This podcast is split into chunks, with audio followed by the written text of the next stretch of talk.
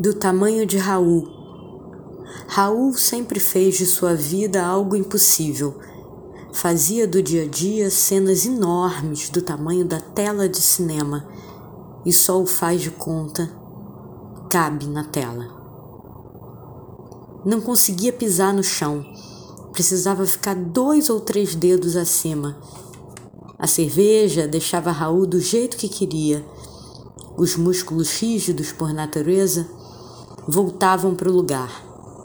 Naquele momento, as cenas ficavam do tamanho dele. De dia, Raul tomava café, não tomava cerveja. Os músculos despertavam rígidos e qualquer coisa que saísse da rotina conhecida ficava do tamanho do cinema.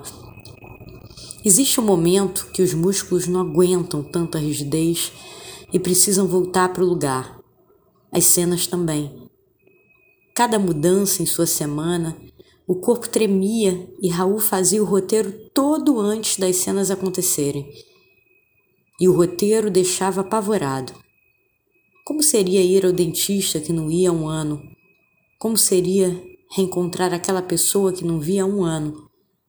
Como seria reencontrar pessoas da família que só via uma vez por ano? O impossível não dá mais para mim. Assim bradou Raul quando viu que precisava saber o tamanho da vida que aguentava no corpo. Tinha ouvido em sua análise a expressão mão na massa. Começou a pensar quando colocava a mão na massa.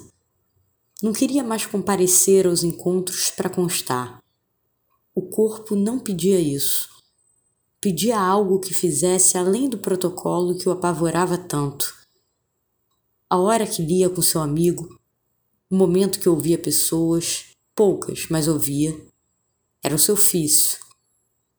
O pedaço do dia que fazia sua caminhada e pegava ar e verde, os minutos que cometia textos ou comentários sobre as novelas que via.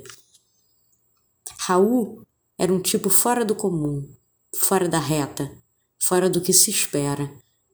Talvez por isso encantasse algumas pessoas no mundo de cópias mas sustentava muito pouco após o primeiro encontro.